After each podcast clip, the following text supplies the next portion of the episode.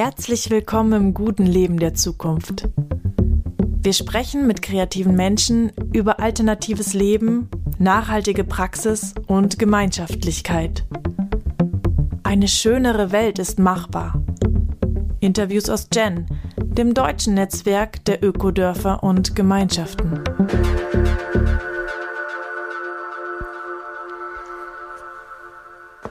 Hallo lieber Bastian, schön, dass du da bist heute.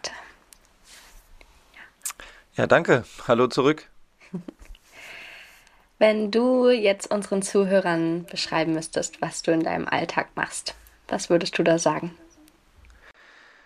Dass ich mich ähm, um meinen Sohn kümmere und mit dem viel Zeit verbringe. Ähm, und dass ich beruflich, wenn es darum mehr geht, ähm, mit Menschen im Wald arbeite oder in der Natur und ähm, manchmal oder also fast genauso viel auch mit Menschen psychotherapeutisch arbeite. Und dass ich gerne meinem Alltag mich mit Freunden treffe und Gemeinschaftszeit habe und ähm, selber auch alleine im Wald bin, obwohl ich das nicht mehr so viel bin, wie ich es gerne hätte. Und wenn ich mit den Leuten, also wenn ich jetzt sage im Wald bin, dann meine ich vor allen Dingen, dass ich meine Arbeit darin besteht, dass die sich äh, mit der Natur verbundener fühlen als vorher. Und das basierend auf so Jäger- und Sammler-Fertigkeiten wie Feuer machen, Spuren lesen, Vogelsprache, Hütten bauen, Korbflechten. Immer mit der Frage, wie, wie haben wir früher im Wald zusammengelebt? Mm, und was davon ist heute noch interessant oder spannend? Und was macht es mit Menschen, wenn sie ja, sich der Natur wieder so annähern? Ja, schön, dass du da auch so eine holistische Antwort drauf gibst, auf die Frage, was du machst. Und ähm, wenn du sagst, ähm, mit der Natur wieder verbinden und auch die psychotherapeutische Arbeit, was würdest du sagen, passiert da in den Menschen, wenn sie mit dir im Wald sind? Also je nachdem, wie lange und wie intensiv passieren verschiedene Sachen. Aber ähm, die Mai, also was immer passiert, wirklich fast immer, ist, dass die Menschen danach oder am Ende sich mehr Gemeinschaft wünschen und ähm, dass sie sich eigentlich mehr Natur im Alltag wünschen. Also das ist schon mal ein wichtiger Effekt, glaube ich, was ja auch ursprünglich unser Zustand war. Also die Leute entdecken nur was, was sowieso schon in ihnen ist. Weil wir haben früher jeden Tag mit der Natur verbunden verbracht und wir haben jeden Tag in Gemeinschaft verbracht oder fast jeden Tag. Weil ursprüngliches Leben war immer gekoppelt an Gemeinschaftsleben. Und was passiert noch? Die Leute werden ruhiger. Die Leute werden äh, sinnlicher im Sinne davon, dass sie ihre Sinne überhaupt benutzen, dass sie Dinge hören, sehen, schmecken, riechen, fühlen, die sie sonst überhaupt nicht wahrnehmen. Die Leute werden deshalb auch sensibler und deshalb auch dünnhäutiger und deshalb auch schneller berührt.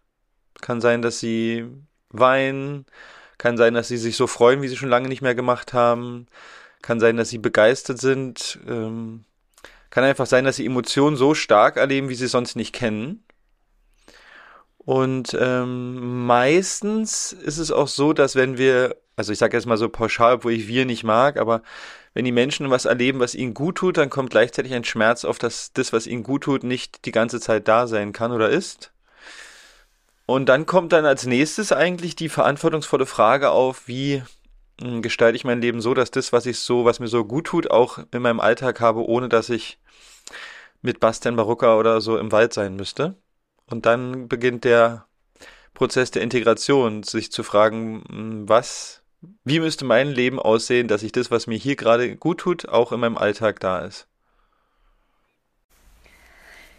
Ja, danke schön für den Einblick da und ich glaube, du hast dir ja diese Frage selber auch schon gestellt. Wie lebst du denn dein Leben, dass du das Gefühl hast, dass es mehr verbunden wieder mit der Natur und da deinen Werten auch gerecht? Ja, das habe ich mich auch habe ich mir auch gestellt, aber ich bin noch nicht am Ende. Ähm, aber ähm, Gemeinschaft und Natur in mein Leben zu integrieren, sind auf jeden Fall seit 14, 15 Jahren Bestandteil. Und was bedeutet das für mich? Also ich lebe einfach in einem Ort, wo wir in ganz enger Nachbarschaft sind und die Leute sich kennen und die Kinder im Dorf spielen können und sich alle kennen und ähm, einfach sie irgendwo hingehen können, sich verabreden können. Ähm, Wir haben eine eigene solidarische Landwirtschaft, die unser Gemüse bringt, ähm, fast das ganze Jahr. Also es hängt davon ab, wie das Jahr so ist. Ähm, und ich habe mein Fleisch und alle andere Lebensmittel kommen doch, nicht alle, aber kommen doch sehr, sehr stark aus der Region. Und aber ich habe ja mal ein Jahr im Wald gelebt und habe schon danach gemerkt, dass mir der Punkt Gemeinschaft wichtiger ist als Naturnähe. Das muss, glaube ich, jeder selber aber entscheiden. Für mich ist also entscheidender, dass ich an einem Ort lebe, wo ich nicht anonym bin, sondern mit Leuten verbunden, die auch alle ähnliche Dinge, also das heißt jetzt nicht, dass die Vielfalt nicht wichtig ist, aber es gibt einen Konsens, das Leben selber in die Hand zu nehmen und so, so zu gestalten, dass die Erde, aber auch unsere Nachkommen ja ein, ein schönes Leben hier führen können, sagen wir mal ganz ganz einfach ausgedrückt. Und so ein Konsens ist ein schöner Startpunkt für gemeinschaftliches Leben. Und in dieser Gemeinschaft gibt es dann genügend Vielfalt, auch genügend Konflikte, um weiterhin zu üben, ähm, miteinander zu sein. Genau, aber für mich sind die Hauptpunkte, dass ich sehr gemeinschaftlich lebe, im, im Gegensatz zum normalen Stadtleben. Es ginge noch gemeinschaftlicher und dass ich eigentlich an einem See und einem Wald lebe und ähm, ich merke, dass es mich halt sehr, sehr ähm, berührt, wenn ich morgens äh, runtergehe, in, in den See springe, wo kein Mensch gerade ist, aber vielleicht ein Eisvogel vorbeifliegt und ich dann nach Hause gehe. Das macht ganz viel mit mir und für meinen Tag. Ja. Und wie ist so deine Geschichte dazu? Wie bist du an diese Arbeit und an diese, nicht Arbeit wirklich, ne? Eher so eine mh, mm, Berührtheit und Leidenschaft gekommen? Also ich habe jeweils nicht nach einem Job gesucht und ähm, ist, äh, also so wie ich es verstanden habe, ist ja auch das, wohin sich das richtet, dieser Podcast eher vielleicht an jüngere Leute gerichtet, ähm, aber es können natürlich auch ältere hören.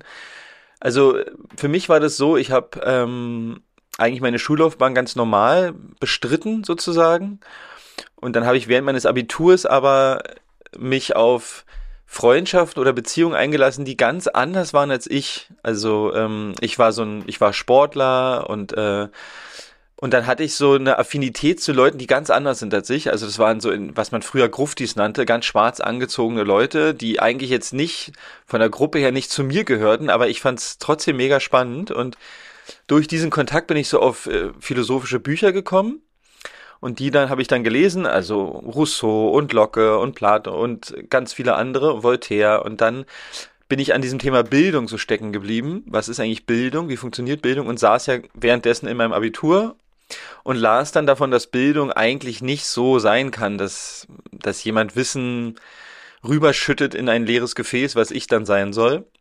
Und da äh, kam in mir grundlegender Zweifel auf, auf diesem ganzen Bildungsweg. Und irgendwann, Ende des Abiturs, hatte ich dann auch schon viele Reisen gemacht, war für mich klar, dass ich nicht wieder von einer Kiste in die nächste gehen werde, also Kiste Gymnasium zu Kiste Universität. Hatte dann das Glück, dass ich den Zivildienst noch hatte, wo ich mit behinderten Kindern gearbeitet habe, mit denen ich auch nicht sprechen konnte, aber eine wunderschöne Beziehung hatte. Also habe gelernt, dass Beziehung nicht äh, mit Sprache nur sozusagen zusammenhängt. Sie kann auch völlig ohne Worte passieren und habe dann irgendwann aufgrund eines sehr langweiligen Zivildienstseminares, ähm, wo aber eine coole Sache war, da hat uns ein Mann gezeigt, wie er Feuer macht, ähm, habe ich dann ähm, in der, im Internet gesucht, wo könnte man sowas denn lernen. Und da gab es nicht viele Anlaufstellen in Europa und habe einfach gesagt, habe alle angeschrieben, habe gesagt, so, ich will lernen, im Wald zu leben, aber ich habe kein Geld und ähm, kann aber helfen. Mm, und er hat mir eine Schule zurückgeschrieben, hat gesagt, ja, kannst du uns nach Österreich kommen und kochst hier und lernst nebenher diese Überlebensskills. Und ähm, ich habe einfach gedacht, das mache ich. Äh, also es war ein ganz klare, es war eine ganz große Klarheit in mir, dass ich das machen will. Und habe dann drei Jahre eine Lehre zum Überlebenstrainer gemacht. Äh, und habe aber in den Wintermonaten einmal das Ausland besucht, Südamerika und einmal auch die Uni. Das ist vielleicht noch ganz ein wichtiger Punkt bei der Geschichte. Also ich habe auch die Uni ausprobiert. Und die Uni bestand dann da aus ähm, Online-Tests, die voneinander abgeschrieben wurden, Vorlesungen, in denen nicht gefragt werden konnte und äh, Hausaufgaben, die keiner wirklich in, gelesen hat oder die keinen interessiert hat. Und ich hatte ja Geografie studiert und ähm, also ich war ja schon ganz verbunden mit der Erde und wollte noch mehr über die Erde lernen. Und als dann in der Anthropogeografie-Vorlesung mein Prof meinte, also ich wollte eine Frage stellen, warum wir denn unsere Vorlesung beginnen, als das Rad erfunden wurde, weil ich habe gesagt, es gibt weit vorher interessante Dynamiken oder Lehren, wie Menschen mit der Erde zusammengelebt haben. Und da hat er gesagt, naja, das ist, haben wir ja keine Zeit hier. Und dann habe ich alle meine Kritikpunkte aufgeschrieben, habe es dem Institutsleiter geschickt, Herrn Braun von der Freien Uni, der ist bestimmt nicht mehr aktiv. Und der hat mich dann eingeladen zu einem Gespräch und hat äh, gesagt, dass dass er das auch so sieht wie ich, dass ich da schon recht habe, dass das kein Lernen ist, äh, so, aber dass er da nichts machen kann. Und dann war für mich klar, dass das ähm, einfach nicht mein Ort zum Lernen ist und will immer dazu sagen, dass es könnte auch sein, dass die Uni ein super Ort zum Lernen ist oder für jeden ist es anders, aber für mich war dann klar, nee, ist nicht mein Ort und bin ich diesen Weg einfach weitergegangen und habe nochmal Orte gesucht, wo ich ein Jahr lang im Wald leben könnte oder einen Monat und hatte einfach eine innere Klarheit, was ich lernen will. Aber es hat nie was damit zu tun, ob ich darin arbeiten wollen würde. Ich wusste einfach, dass ich das lernen will und habe das dann auch verfolgt. Ja, klingt wie der Ruf war da und du bist ihm gefolgt und jetzt bist du dort, wo du bist. Genau, und ich hatte natürlich auch Unterstützung und ähm, also bei mir war es so, dass mein Umfeld das auch unterstützt hat. Das ist auch ein wichtiger Punkt. Ähm, ich glaube, es wäre schwieriger gewesen, weil ich hatte schon genügend Zweifel, ob das jetzt in Ordnung ist, alle studieren, alle haben eine ordentliche Bildung und ich bin im Wald oder lebe ein Jahr im Wald. Ich habe auch meine genügend Zweifel selber gehabt. Aber wenn mein Umfeld noch, noch mehr selber auch gezweifelt hätte, wäre es schwieriger gewesen, denke ich. Deswegen, also es ist natürlich brauchst eine eigene Klarheit bei mir, aber es ist auch schön, wenn das Umfeld eigentlich bestärkend da ist und sagt, hey, wenn, wenn du meinst, dass das dein Lernweg ist, dann ist das okay. Das ist schon sehr wertvoll. Und wenn wir uns jetzt so mit dir einen Tag im Wald vorstellen könnten, wo, woran besteht der? Magst du da vielleicht mal ein paar Bilder geben, was du da so erlebst? Ja, also je nachdem. Gerade habe ich zwei Tage Spurenlesen gemacht. Da sind wir sozusagen unterwegs und wir suchen nach Informationen über die Tiere. Was haben sie gegessen? Wo haben sie gegessen? Wer hat's gegessen? Wo ist jemand lang gelaufen? Warum ist er langsam gelaufen? Warum ist er schnell gelaufen? Ähm, warum hat er hier gelegen? Ähm, was sind die Gefahren für ein Tier? Was ist das Tier? Und dann im besten Fall imitieren wir die Bewegung und werden zum Tier. Und gehen auf alle vier und verbinden uns mit dem und kommen eigentlich in eine ursprüngliche Situation, wo wir früher jedenfalls so verbunden waren mit den Tieren, dass wir sie Verwandte nannten. Und ähm, das könnte ein Tag sein. Es könnte auch ein Tag sein, dass wir unsere Ohren spitzen und fast nur noch hören und eigentlich wissen wollen, wer singt hier gerade oder wer macht einen Ruf? Oder wer macht einen Alarm? Und warum. Und irgendwann so gute Ohren haben, dass wir halt verschiedenste Gesänge und Stimmen gleichzeitig hören und bestimmen könnten, ist der Wald in Spannung oder Anspannung, in Harmonie oder Disharmonie? Und sogar ein Gefühl für unsere Umgebung bekommen und merken, hm, irgendwas passiert jetzt gerade oder irgendwas passiert gleich. Äh, und dann kommt halt plötzlich eine Katze oder ein, ein Greifvogel um die Ecke und ein anderer Tag könnte sein, dass wir im Wald leben, wenn ich manchmal eine Woche oder, oder einen Monat mit Menschen im Wald bin. Wir leben einfach im Wald, vergessen alles an Zeitplänen und Strukturen, die die Zivilisation vorgibt. Müssen uns darum kümmern, dass wir was zu essen haben, dass wir Feuerholz haben, dass wir Wasser haben, dass wir eine Hütte haben und dass die Gruppe, so wie sie ist, äh, so gut es geht im Balance ist. Und dazu könnte ja noch Fellgerben gehören, Korbflechten gehören, also das Feld ist einfach sehr groß, äh, ist vielleicht schon jetzt deutlich, weil als wir ursprünglicherweise so im Wald lebten, hatten wir wahnsinnig viele Fertigkeiten, die wir jetzt alle mehrheitlich nicht mehr haben, weil wir sie ausgelagert haben an andere. Ähm, aber die müssen wir uns dann sozusagen wieder erobern oder wieder erlernen, wenn wir da so draußen im Wald leben. Ja, ich glaube, als wir das Vorgespräch hatten, hattest du auch mal gesagt, dass ähm, die Fertigkeiten oder die Qualitäten, die wir im Jäger- und Sammlersein gelebt haben, dass die uns auch unglaublich helfen können für die heutige Zeit und ähm, dass da Geschenke drin liegen, ähm, die wir vergessen haben und vielleicht wieder brauchen. Magst du da ein bisschen um diesen Zusammenhang und auch ja dieses ursprünglichere Jäger- und Sammler äh, Leben erzählen. Hm.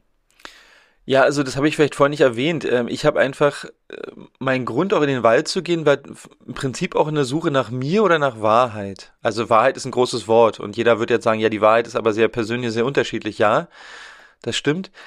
aber grundsätzlich habe ich irgendwie nach einer Quelle gesucht, wo ich dachte, ja, aber das, es muss doch einen Ursprung geben. Wie haben wir denn zusammengelebt? Weil es gibt so viele Meinungen, so viele Ansichten, so viele Ideologien. Und die gibt's auch in der Wildnisszene natürlich. Aber für mich war so diese Frage, was war denn ursprünglich? Und ähm, Warum das so relevant ist mittlerweile, oder ich immer mehr verstanden habe, wie relevant es ist, weil ich gesehen habe, egal in welchem Bereich man guckt, wir könnten jetzt in Ernährung gucken und uns fragen, was tut dem Körper gut. Und wir würden bei Indizien landen, dass es viel damit zu tun hat, ob wir uns so ernähren, wie wir uns als Jäger und Sammler ernährt haben. Also die haben sowohl Rohkost, als auch gefastet, als auch regional, als auch saisonal. Ähm, wir könnten zum nächsten Punkt gehen und könnten uns fragen, wie machen wir eigentlich Bildung? Und dann könnte man jetzt nur sagen, ja, wir gucken uns nur die letzten 2000 Jahre an oder wir gehen weit darüber hinaus und gucken in, die, in unsere eigentliche größeren Teil der Geschichte. Wir haben zu 98 Prozent als Jäger und Sammler im Wald gelebt und müssten uns fragen, aha, wie haben die da gelernt? Dazu gibt's auch Forschung, jetzt unabhängig von dem, was ich ähm, gelernt habe, weil ich habe auch Jäger und Sammler besucht, aber die dann rausfindet, ah, Bildung fand in gemischten Gruppen statt und anhand von Erlebnissen oder Erfahrungen eingebettet in ein sehr, sehr eng gewobenes Netz aus Mentoren, Onkeln, Tanten und einem Clan. Und jeder, der sich ein bisschen mit Bildung beschäftigt und zum Beispiel freie Schulen gründet, wird immer wieder merken, hm, das sind alles Dinge, die sind nicht neu. Das sind alles äh, sozusagen rudimentäre Aspekte unseres Jäger- und Sammlerlebens. Äh, wir könnten weitergehen und sagen, hm, Demokratie. Es gab ein Demokratiemodell, was die Europäisch, Europäer fanden, als sie Nordamerika äh, besiedelten, in Anführungsstrichen, weil sie dachten, sie besiedeln etwas, was schon längst besiedelt war, und trafen dort indigene Gruppen, die Nationen gebildet hatten und die Demokratie und Diplomatie übten. Und davon waren sie so begeistert, und dann äh, schließt sich auch ein Kreis, dass sich daraus die Literatur äh, entwickelt hat, die ich wiederum am Anfang erwähnte, dass ich sie gelesen habe, also die Philosophen der Aufklärung, weil die Philosophen der Aufklärung waren beeinflusst, das heißt auch Einflusstheorie in der Geschichte, in der Geschichtsforschung, wer sich damit beschäftigen will, die waren beeinflusst durch was die Siedler in Nordamerika beobachteten, wie fundamentale Rechte und Souveränität jeder Einzelne hat und wie Demokratie dort funktioniert. Und da waren die so baff aus ihrem Monarchieleben und haben gemerkt, wow, okay, äh, warte mal, die entscheiden hier alles im Konsens äh, und jeder darf immer was sagen und äh, und es gibt verschiedene Räte, ein Rätesystem und äh, also das ist ein sehr komplexes Modell, was ich jetzt nicht vollumfänglich beschreiben kann, aber sie waren beeindruckt davon, wie viel Souveränität die einzelne Person hat. Und dass ein Chief, ja, das waren dann schon meistens Männer, obwohl man jetzt sagen muss, die Frauen hatten wiederum einen Gegenpart, die konnten jederzeit einen Chief, also einen Mann, mh, auswechseln und sagen, pass auf, du hast jetzt zweimal nicht lebensfreundlich entschieden, äh, du bist jetzt nicht mehr in deinem Amt. Ähm, und sozusagen die Weißen waren einfach baff, das zu sehen und haben dann aber gemerkt, dass sie manche Sachen nicht übernehmen wollen. Und sie haben den Konsens rausgestrichen und die Rolle der Frauen rausgestrichen und dass sich jeder jederzeit zu jeder Thematik äußern kann, weil die haben dann Meetings einberufen mit den Chiefs und dann waren sie immer äh, überrascht, dass einfach ganz viele Leute kamen, einfach Menschen und die gesagt haben, ja, jetzt sag ich mal was dazu. Und da haben sie gedacht, das, das dauert mir viel zu lange hier und haben Dinge rausgestrichen. Und jetzt suchen wir zum Beispiel aktuell oder schon lange auch nach Demokratiemodellen und fragen uns, wie leben wir denn jetzt zusammen? Wie funktioniert repräsentative De Demokratie? Wie funktioniert Konsens? Und äh, also das sind nur drei oder vier Sachen, die ich jetzt genannt habe. Und ich habe mir plötzlich angewöhnt, alles, was mich beschäftigt, Erziehung, Geburt, Ernährung, äh, was weiß ich, Demokratie, Beziehung zu einer Frau, Rituale, Initiation, dass ich immer erst mal dahin gucke, wo die Leute als Jäger und Sammler schon gelebt haben und mich dann frage, was hatten die davon? Weil man sagt ungefähr, Jäger und Sammler brauchten dreieinhalb Stunden Arbeit am Tag, um ihr Lebensunterhalt zu verdienen. Das heißt, es waren sehr effiziente Menschen, so wie Säugetiere auch effizient sind. Und dann frage ich mich meistens, wenn jemand hunderttausende von Jahren etwas gemacht hat, dann muss es wahrscheinlich den Nutzen gehabt haben, den es auch hat für die Kultur. Gerade in den Bedingungen, in denen sie gelebt haben. Und ja, also mit diesen Beispielen, die fand ich so inspirierend, dass ich dachte, wow, äh, es gibt Antworten in der sogenannten primitiven Zeit. In diesem Primitiven steckt ja auch eine Wertung. Aber wer von uns äh, kann erstens draußen im Wald leben und macht es in dreieinhalb Stunden als Gruppe und macht dann Kultur, Spaß, rumliegen, relaxen, ähm, Kunst? Wahrscheinlich keiner, fast keiner. Und deswegen ist meine Wertschätzung auch, weil ich im Wald gelebt habe und plötzlich merkte, wow, ich würde sterben. Äh, und die Primitiven machen das in dreieinhalb Stunden als Gruppe. Ähm, also meine Hochachtung vor denen ist einfach gestiegen. Und als ich dann festgestellt habe, dass sie kulturelle Elemente hatten, die ihnen geholfen haben, habe ich auch gemerkt zu schauen, ah, und was davon haben wir nicht mehr und was sind die Konsequenzen davon, dass wir sie nicht mehr haben. Ja, und da könnten wir cool den Link zur Gemeinschaft knüpfen, ne? Weil du hast ja vorhin gesagt, wenn du Natur oder Gemeinschaft wählen würdest da, dann war dir die Gemeinschaft wichtiger. Ähm, und wir sind ja ein Podcast auch der Gemeinschaften. Ähm, was hast du da entdeckt, auch in dem Jäger- und Sammlerleben, was jetzt auch dein Lebensweg beeinflusst? Und so die, den Fokus auch auf die Gemeinschaft lenkt oder was ist daran auch so essentiell wichtig? Also ich glaube, ganz rudimentär gesprochen, erstmal ist es ist unsere ursprüngliche Art zusammenzuleben. So. Äh, das kann man, glaube ich, so attestieren. Wenn jemand alleine war, war er eigentlich dem Tod gewidmet. Jetzt mal generell gesprochen. Natürlich gab es Phasen, da ist jemand alleine los und hat ein Tier verfolgt oder es gab gewisse ähm, Besonderheiten. Aber normalerweise leben wir halt in Gemeinschaft und ich glaube, deshalb entfalten wir uns auch am besten in Gemeinschaft und wir brauchen auch Gemeinschaft.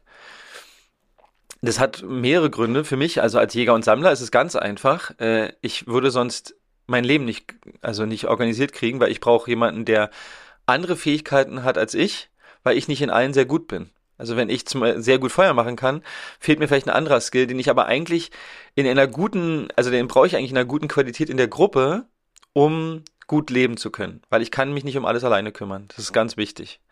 Weil es gibt ja auch im, in meinem Metier dieses Ich kämpfe mich alleine durch die Wildnis Zeug. Und das ist halt nie angebunden an ursprüngliches Leben. Weil das kann man mal ein paar Tage machen und darin sind sie sicherlich auch gut, aber das ist nicht unser Zustand. Kampf gegen die Natur alleine. Ja, das ist, was wir so jetzt gerade immer noch haben. Aber das ist nicht unser Zustand. Also das ist für mich immer wichtig zu wissen, weil dann suchen wir nichts Neues. Wir suchen nur das, was wir schon kennen. Und deshalb ist es auch so ein starkes Bedürfnis, glaube ich, weil es halt in uns drinne ist als als Zellgedächtnis wahrscheinlich sogar. Und ähm, im, was ich auch am Anfang gesagt habe, die meisten Menschen, mit denen ich im Wald bin, sehen sich danach nochmal sehr, sehr viel mehr nach Gemeinschaft, weil sie sich aufgehoben fühlen, weil sie sich gesehen fühlen in dem, wer sie sind. Wenn es eine Gemeinschaft ist, in der das sein darf. Gibt ja auch Gemeinschaften, in, der darf das, in, der, in denen darf das nicht sein, dann ist es nicht so. Und vielleicht gesprochen aus meiner Erfahrung jetzt, nicht nur mit Blick auf die Jäger und Sammler, ähm, zum Beispiel für mich sehe ich es am meisten, wenn Menschen Kinder bekommen. Also wenn man kann zu zweit als Paar gut sein Leben organisieren und ist so in Anführungsstrichen frei, obwohl diesen Begriff von frei muss man auch mal sich anschauen, aber sobald Leute Kinder bekommen, merken sie, dass das, das Modell eigentlich nicht funktionieren kann. Also sobald sie jedenfalls auf ihr Kind eingehen wollen, kommen sie an Grenzen, wo sie merken, wie soll ich das eigentlich, äh, wie sollen wir das eigentlich schaffen? Das heißt, die Kinder in ihrem ursprünglichen Zustand, wie sie auf die Welt kommen, ähm, erschaffen den Blickwinkel auf die Frage, wie lebe ich eigentlich? Ah, ich lebe isoliert zu zweit oder alleine. Und auch das kriegt man alles organisiert, ist jetzt keine Frage und soll jetzt auch nicht heißen, man muss nur in Gemeinschaft leben, aber alle oder viele, mit denen ich äh, unterwegs bin, was natürlich keine repräsentative Gruppe ist, aber trotzdem äh, sehen die sich nach Gemeinschaft, sobald sie Kinder bekommen, weil sie es alleine gar nicht schaffen. Und das sehe ich auch so als Papa, äh, würde ich das, bin ich so froh darum, dass ich da lebe, wo ich lebe, weil das kann ich mir gar nicht vorstellen, äh, sozusagen zu zweit. Ähm, und dann gibt es vielleicht noch andere Punkte. Ähm, wenn wir in Gemeinschaft sind, ähm, dann werden wir mit Dingen konfrontiert, die auch sehr unangenehm sind, weil natürlich andere Leute anders sind als wir und wiederum Dinge leben, die wir vielleicht nicht leben oder nicht leben wollen oder vor denen wir auch Angst haben. Und das ist dann der Augenblick, wo Gemeinschaften vor große Herausforderungen gestellt sind, weil wenn der andere etwas tut, was ich zum Beispiel stark verurteile, ähm, wo ich Angst hätte, mich so zu verhalten, dann werde ich ihn wahrscheinlich in irgendeiner Art und Weise verurteilen oder auch weghaben wollen oder Distanz schaffen wollen. Also entweder gehe ich dann aus der Gemeinschaft oder will, dass jemand geht zum Beispiel. Oder ich will ihn nicht mehr sehen. Also ich habe ja ein Jahr lang im Wald gelebt und da kam viel, viel auf, weil unsere Grund, Grundtenor, weil wir sagen uns die Wahrheit. Und wenn dann noch Stress dazu kommt und Hunger, dann kommen natürlich viele Themen auf. Und ich denke, dass ähm, Gemeinschaft und auch Kinder und auch Partnerschaft sind halt die besten Heilungsräume oder Räume für Wachstum, wenn sie äh, so begleitet sind, dass das möglich ist. Also das ist ein wichtiger Punkt dabei, weil natürlich und sobald ich mit Leuten eng zusammenlebe und auch vielleicht ein bisschen emotional von denen abhängig werde, vielleicht auch ökonomisch, hängt von der Gemeinschaft ab, dann ähm, kann ich eben nicht mehr sagen, ich gehe oder du sollst gehen, sondern wir müssten einen Weg finden zusammen. Und das sehen wir auch gerade gesamtgesellschaftlich, oder ich sehe es jedenfalls so, äh, es wird immer schwieriger für Menschen, mit verschiedensten Meinungen und Ansichten zusammenzubleiben. Zu sagen, pass auf, in mir steigt Ärger auf, vielleicht Hass, was weiß ich, es kann so viel passieren. Und ich will trotzdem da bleiben, aber ich will dir sagen, so geht's mir damit. Und es wäre jetzt eigentlich an, mein, an mir zu forschen, was ist jetzt eigentlich bei mir los, dass es so ist, wie es ist. Das ist natürlich eine hohe Kunst und auch nicht immer drin, ja. Also je nachdem, was ich für emotionale Kapazitäten habe. Aber eigentlich sozusagen die Gemeinschaft, obwohl es eine riesengroße Herausforderung ist, bringt aber eigentlich den Spiegel, den ich bräuchte, um zu sagen, wow, was ist eigentlich los in mir? Es gibt so eine schöne, schöne Analogie, die ich in dem Wildnisleben gerne nenne. Wenn man im Wald geht mit einer Gruppe, denkt man am Anfang, äh, oh Gott, wie soll ich im Wald überleben? Irgendwann denkt man, wie, wie soll ich mit diesen Leuten hier überleben? Und irgendwann fragt man sich, wie soll ich mit mir überleben? Also das ist der Punkt, wenn, wenn Gemeinschaft so sein kann, dass die Projektion aufhören darf und klar ist, hey, in mir lösen andere Menschen wahnsinnig viel aus. Warum eigentlich? Was ist mit mir passiert? Und wenn ich das offen und ehrlich in der Gemeinschaft sagen kann, ohne verurteilt zu werden oder mit sogar mit Empathie begrüßt werde, dann habe ich die größte Chance herauszufinden, was ist eigentlich jetzt in mir. Und wenn ich das ausdrücken kann, dann, und das habe ich auch selber schon viel erlebt im Wald, sonst würde ich darüber auch nicht reden, äh, so, dann kann ich merken, wow, der andere, ähm, der andere zeigt was auf, was in mir verborgen ist und ich am liebsten nicht sehen würde. Und wenn wir jetzt nicht in Gemeinschaft leben, deswegen sage ich das, dann können wir uns so ein Leben bauen, wo wir gewisse Punkte einfach nie entdecken über uns. Sie sind zwar immer da, aber wir müssen sie uns nicht angucken. Und dazu gibt es eine riesengroße Industrie, würde ich fast sogar sagen, die uns davon abhält. Verstehe ich auch, weil sich das anzugucken, was da wartet, ist natürlich super unangenehm. Und sozusagen fast jede Phase des Körpers möchte das eigentlich nicht. Aber es hindert einen natürlich auch wahnsinnig daran, beziehungsfähig zu werden. Und ähm, das ist so vielleicht eher die psychotherapeutische Seite äh, oder ein Teil davon, ist, dass ähm, Gemeinschaft sozusagen eigentlich befördern kann, mich selber zu finden oder zu wissen, wer ich bin. Und das geht alleine eigentlich nicht, in dem Maße nicht, würde ich sagen. Dankeschön. Das sind ähm, reiche Abschlussworte. Ähm, ich würde noch fragen, wenn jetzt eine zuhörende Person mehr herausfinden möchte über diese Arbeit, und vielleicht auch über deine, wo sind Anlaufstellen, vielleicht Bücher, die man lesen kann oder deine Arbeit. Wie kommt man daran?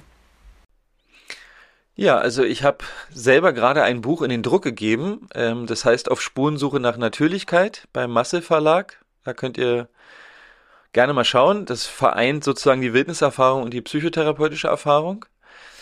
Und ähm, genau, wenn man meinen Namen in eine Suchmaschine eingibt, muss nicht Google sein, dann äh, findet man mich und habe eine Webseite, wo ich so meine Sachen veröffentliche. Aber ansonsten gibt's natürlich andere Anlaufstellen. Es gibt viele Wildnisschulen, auch in Deutschland und in Europa. Und ähm, meine begleitende Arbeit ist die Gefühls- und Körperarbeit, so heißt die. Und da kann ich gerne noch, weil es ja viel um Gemeinschaft geht, ein Buch empfehlen von dem Mann, von dem ich die gelernt habe, einem Schweizer. Das heißt ähm, Der erste Augenblick des Lebens. Und man denkt, es geht ja nur um Geburt, aber das ist bei der, bei der Verlag diesen Titel wollte. Meistens bestimmen die Verlage den Titel. Aber da, der beschreibt einen sehr intensiven Selbsterfahrungsweg ähm, mit Gemeinschaft und in Gemeinschaft, wo sich eine Gemeinschaft geformt hat, die gesagt, okay, wir, wir zeigen uns jetzt voll und ganz in allem, was, was wir haben und wer wir sind. Und da, sind, da stecken auch schöne Dinge drin für Gemeinschaft. Also so, genau diese beiden Buchempfehlungen würde ich mal noch geben. Toll. Vielen, vielen Dank. Dann Danke, dass du da warst. Ja, danke für die Einladung, für die Fragen und das Interesse und ähm, hat mich auch gefreut, da einen Austausch drüber zu haben. Eine schönere Welt ist machbar. Das war ein Interview aus Gen, dem deutschen Netzwerk der Ökodörfer und Gemeinschaften. Schön, dass du dabei warst auf unserer Gesprächsreise mit Menschen aus zukunftsfähigen Orten. Unter gen-deutschland.de findest du noch mehr Infos zur Welt von morgen im Heute.